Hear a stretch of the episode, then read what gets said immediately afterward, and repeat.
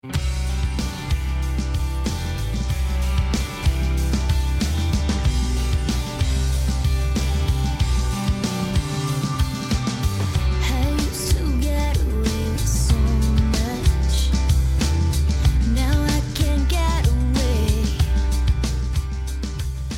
家好，欢迎收听商业摄影聊聊天，我是老陆。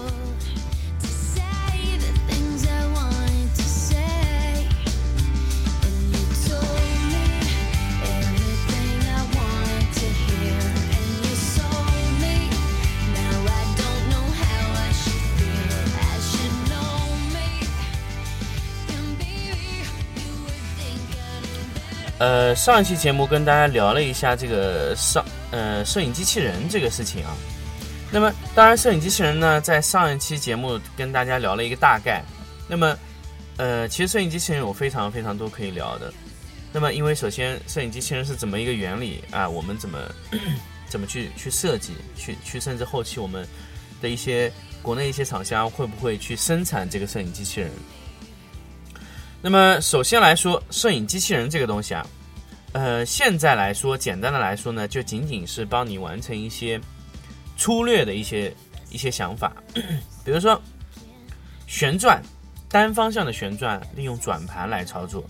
那么角度的变换呢，呃，是由这个摇臂来控制。那么现有的方案有很多种，首先就是转盘这个问题。转盘呢，它现在需要的转盘呢，就是要精确的转动到某一个角度，啊，比如说我转动十五度、二十度、三十度这样的 转盘。那么现有的转盘的方向呢，呃，它是利用了三个传感器啊，一个呢是角度传感器，角度传感器呢就是整一个的转盘上面用用了一个磁栅，呃，磁栅呢就是说和它那个磁感应的那个元件，它能感应到它转动了。多少度多少的行程，那么它经过一个磁山，它就会定位一个位置。那么最低的角度呢是两度，它每转动两度，它会知道自己过了两度。那么这是一种。第二种呢，第二种是伺服电机。那么伺服电机呢就可以精确的让电机角度转动零度或者说两度啊，呃，转动一度、两度、三度这样的转动。那么它最小刻度是一度。那么这个一度如果经过正确的变速齿轮的放大，它可以控制到更精准。但是由于光栅的判断只有两度，所以最后这个角度控制只有两度左右。那么这个控制呢，它是一个回路。那么首先我们要判定这个光栅是不是呃磁栅啊是不是转动了这么呃两度。两度告诉他，他得到的转动两度或者不足的时候，他会控制伺服系统，呃，伺服电机去告诉他转动多少度，那它自动会校准这个角度差，这是一方面。第二方面，大家知道圆形的转盘，它转动三百六十度以后，它到第二圈的时候，它必须要识别，这是我已经到了第二圈。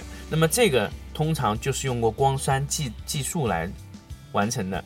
那么它在边缘会有一个光栅计数器。那么光栅计数器它只要超过一圈，它，呃，旋转一圈以后，再次经过那个光栅以后，它就能知道这是第二圈。那么光栅有自动的一个计数器，那么由这三个传感的部件来达到转盘精确到两度的转动。那么现有的是这样，当然我说的这个控制，这是非常非常简单的一个原理。接下来呢，就是说在制造这个东西的时候，就要考虑到同心度。啊，整一个重心的偏转是不是整个转盘转起来，整个水平是不是非常准？这个就是要控控制你整个转盘的水平要控制的非常好。那么在呃捷克的那套设备上面，这个转盘的这个精度啊，基本上都要通过前期的水平调节把它调成一模一样的。那么这个盘一般要用什么呃材料做呢？简单的来说，如果你是拍小型的产品。玻璃的会比较好，那么玻璃的平整度啊，包括它穿透能力，在玻璃的下侧可以打光，可以去掉一切一切这个遮挡的一些效果的东西。那么如果说你是拍人，当然是白色最好，因为白色可以融入到整个无影墙里面，所以它的面板基本上就是透明的玻璃和白色这两种材料。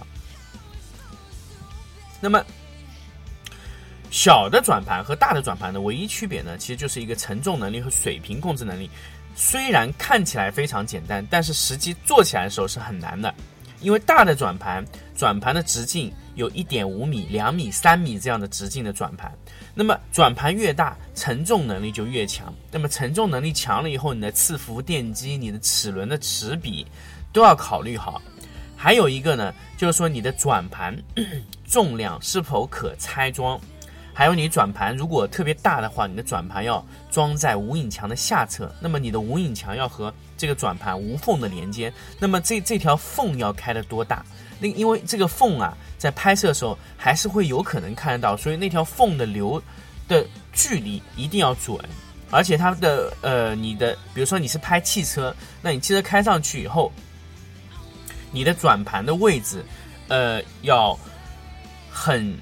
水平也要控制好，因为你承重以后，它的转盘会偏向一个方向。那你怎么调整这个水平？这是又是一个技术。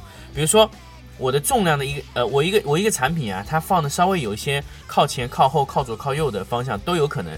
那么我在旋转这个转盘的时候，这个呃产品会不会导致这个重心会偏移？会的。那么偏移以后，整个转盘还会不会水平？这个就是需要。在造这些转盘的时候，就要考虑清楚，你怎么样把这个水平调整到完毕，这是一块。转盘，呃，也解决来说，转盘的次浮的控制系统的这三块，包括水平的一个控制。那么这个转盘回传到电脑上面，必须要留出一个通讯接口。那么这个通讯接口必须是双向的，哪个双向呢？就是可以我告诉你，也可以你告诉我。可以，比如，比如说，我告诉你，你转两度，往正方向转两度，顺时针转两度，或者逆时针转两度，你要跟着我的节奏走，或者你自己转，你也要告诉我，这叫双向型的通讯，就是你告诉我，我先告诉你转两度，然后你准确的告诉我你是不是转了两度，你得回传一个你的执行数据，这样的话形成了一个反馈系统，这样的反馈系统呢是呃做机器人转盘最重要的第一点。这是第一点，那么在转盘系统控制完了以后，我们把通讯接口留出来怎么办呢？那么这个接口我们在后期的开发软件的这个环节就必须要做。然后我们要做哪一块呢？要做一块摇臂系统。什么叫摇臂系统呢？就是可以让相机啊从正面到俯拍这样完整的一个摇臂。这个摇臂最难的地方是什么呢？就是它在转动相机的时候会晃动啊，还有这个。会会发生弯曲，所以我们这个相机的转动的角度，每次的测量都要用激光光栅在前期测量好，必须转动的时候它的精度误差要小于五个厘米，弯曲的这个误差要小于五个厘米。那么这个做完以后呢，呃，这个东西有点像摇臂的感觉，那么它的摇臂也要经过一定的齿比的呃控制，转到指定的角度，那么我们可以后期可以转动。下来，这都可以，包括相机是不是可以转动？那么现有的呃机器人呢，是相机这一端是不能转动的。那么相机这端呢，首先在拍摄之前必须要有呃齿轮云台调整完毕以后，然后再通过这个这个机械手直接升起来去调整 正面到俯拍的这么一个角度，或者四十五度都可以。只要造成了这个角度以后呢，我们就可以拍摄任意任意角度的产品了。因为它的产品的呃方向呢，完全可以用转盘来实现。那么相机只要取决于它的拍摄视角的高度就可以了。那么这个拍起来就相对会比较简单了。当然，如果你要控制左右的透视，那么机器人现在还达不到这个效果，就是自动的控制透视。那么这个控制透视呢，又要牵涉到一个横向的滑轨电动。那么这个东西呢，做起来又要费很多时间。所以现有的就是我们可以单纯的去执行一些简单的一些操作，就是正从正视图到俯视图的一个转换。那么转盘就可以旋转你的物品。那么这两个完成以后呢，你就可以基本上可以拍到三百六十度的任何角度了。那么为什么呃这个捷克的这个机器人工厂它会呃机器人摄影工厂会去做这个设备呢？它早期不是为了解决摄影这种呃，解决掉这种繁琐的工作。它早期这个设备啊，它是为了用来拍摄 3D，叫假 3D，因为真 3D 的呃，真 3D 渲染的图片的整一个打包会非常大，而且清晰度不高。那么这种 3D 呢，通过 GIF 动画，呃，得到一个运算得到的一个图片啊，它精度非常高，而且可以放大，所以它当时是用来拍摄一些小呃需要清晰度非常高的一些转产品，完全三百六十度转动，然后正拍到俯拍，总共提供四个视角，就正正视图，然后上视下四十五，上视四十五，然后再到俯拍，这么。等于说四层，四个俯拍，四个角度的拍摄，三百六十度的角度。那么我在后期去看这些图片的时候，它就完全可以得到，呃，所有的角度的图片了。那么整个它就是类似一个假三 D 的一个工作。那么后来发现呢，有一些照照片的角度呢，可以在固定的角度拍摄完成，我们就根本就不需要，嗯，再去。独立的拍，那么后来它这个通过一些软件的升级，它就可以做到独立的角度。那么，所以现在现在刚才说到，就是我们得到所有角度以后呢，那么刚才说了，转盘和摇臂都要回传信息，要呃有一个反馈，转盘和这个摇臂都是要得到这个效果的。那么回传以后呢，如果是单个相机拍摄，比如说我摇臂去通过改变这个相机拍摄角度呢。它会呃有一个繁琐的方面的一个问题，比如说我在拍俯视图和拍正视图的时候，我需要怎么样呢？我需要升起来重新再拍摄一次，也就是说我要三百六十度的转动，我要拍摄两次。如果我要四个角度，我就需要拍摄四四轮的三百六十度。这样的话，你的呃拍摄时间就会乘以四。那么这个东西呢，后来研发出了一个。弧形的轨道，那么弧形的轨道呢？你只要在轨道上安装好你的相机，把对焦完成以后，你只要转动一圈就可以把四个角度全部拍摄完成。那么这四个角度的图片呢，全部由相机自动回传到软件中，软件自动合成，合成成一个三百六十度的图片。那比如说，如果说你是有一个，你不需要使用摇臂的效率其实更高。如果你的相机角度位置。是非常固定的情况下，你只要安装两台相机，它就自动帮你把，呃，各种的图片都拍摄完成。比如说正视图和俯视图，它都需要拍。那么它在拍摄第一张图片的时候，它就可以得到所有的图片了。那么你不需要去再转回来，所以你的效率会非常高。所以在呃单单产品片的数量特别高的情况下，用机器人拍摄速率是非常快的。所以它可以在一次拍摄的过程中，同时得到两个角度，甚至三个、四个、五个角度都可以得到。那么这种拍摄，只要布一个完美的一个一个万能光，它就可以拍摄所有的产品了。啊，那么当然那一块还是解决不掉，就是呃全反射的一些产品的问题都解决不掉。那么全反射还是需要慢慢的布光。那么至于一些不太反射的，比如说纺织类的啊。不会引起一些反射的这些产品啊，就不会产生这种反射的话，它就可以完全全自动傻瓜型的拍摄，它就可以替代这一块。那么摄影机器人呢，在这个方面，呃，它的控制还是非常好的。那么这一段呢，必须要使用软件，因为我知道很多很多的公司，它的这个。拍摄的转盘有很多小的公司也在增产，包括摇臂，因为它是单独的转动，所以它的通讯数据还是要人脑去控制，所以这个拍摄起来还是相对繁琐一些。如果是电脑的话，它转盘和呃摇臂的数据可以同时读取，那么图片也可以同时读取。我可以知道这一张在什么角度下拍摄完成的图片，我可以让它自动命名。命名完成以后，如果你要做三三百六十度 VR 的话。那么它就可以按照每一个图片相应放到，嗯，相应的文件里面，然后自动合成。还有一个问题，比如说你有四台相机同时拍摄，在同时导到一个电脑里面以后，它会有先后的顺序导入。那么它会按照，呃，一二三四五六，比如说一二三四四个相机，四个相机。自动导入的话，它会放在四个不同的文件夹，那么四个文件夹单独再合成，合成以后四个文件夹再合成成为一个球面的 VR 的效果。那么这种拍摄的整一个的衔接流程是现在，呃，淘宝现在已经开始使用了这个三 D 的图片，呃，它现在仅仅是一个方向上的转动，所以现在一个方向上转动呢，其实在我们看来拍摄的话，呃，就只需要一个角度，有一个遥控转机就可以了。它拍完以后自动到电脑里自动合成。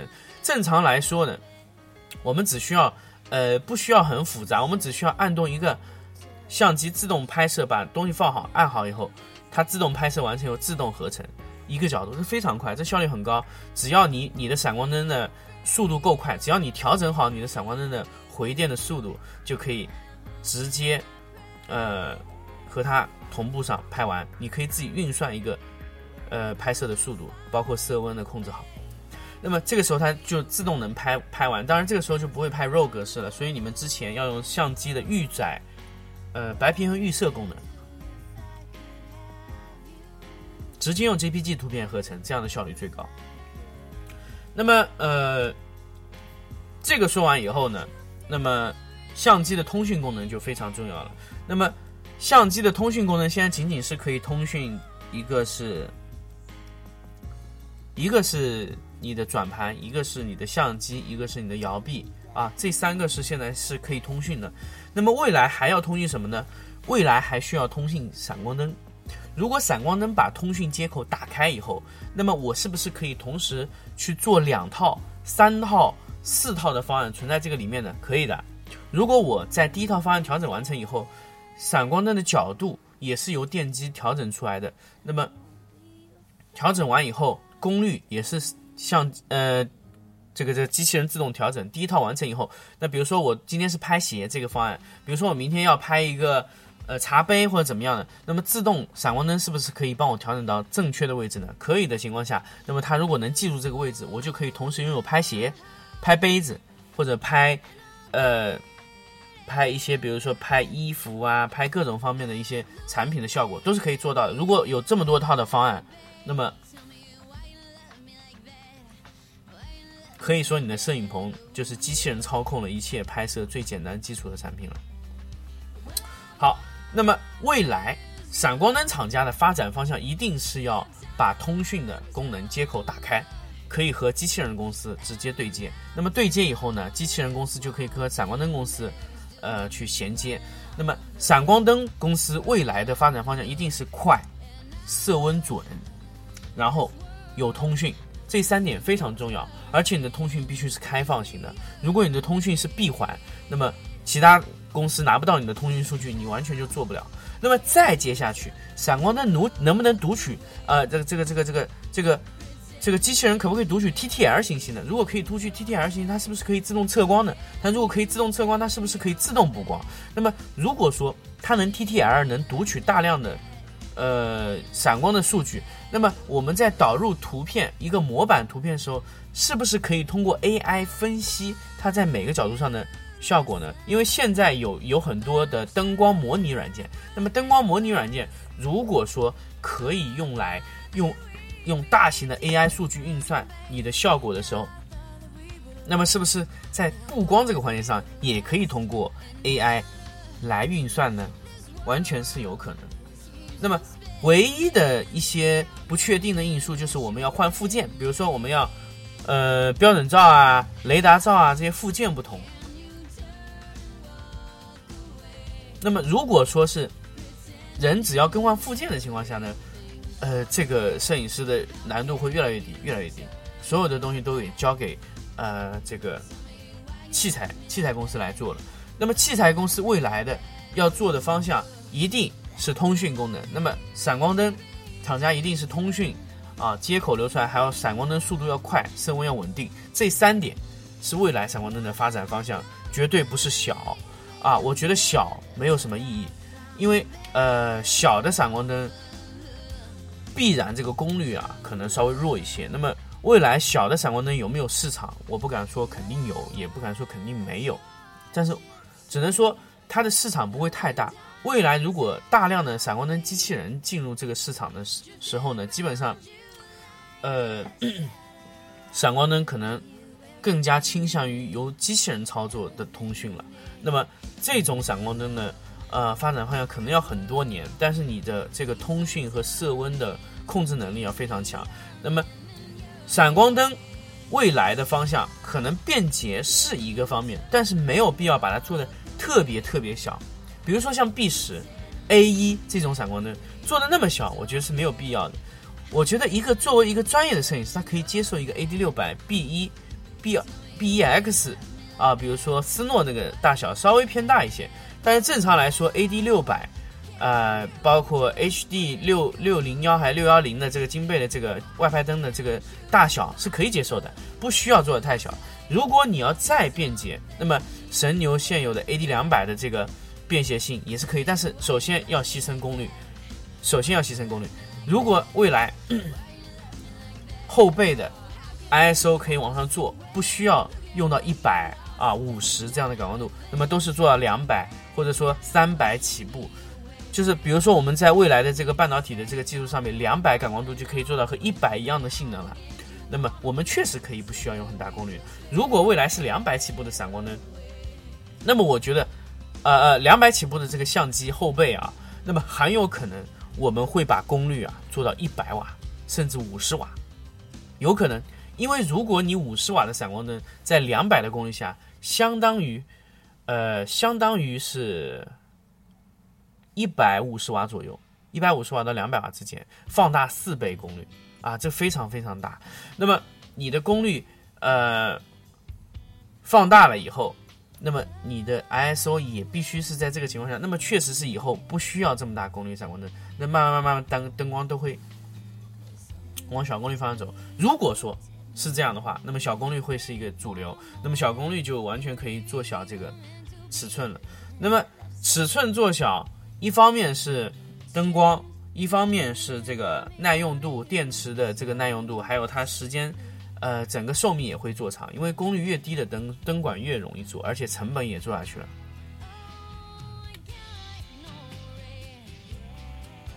所以现有的这个发展的方向，呃，可以说这是一种可能，但是我觉得未来很有可能的方向呢，就是完全是由机器人替代。那么通讯是有个很大很大的方向的。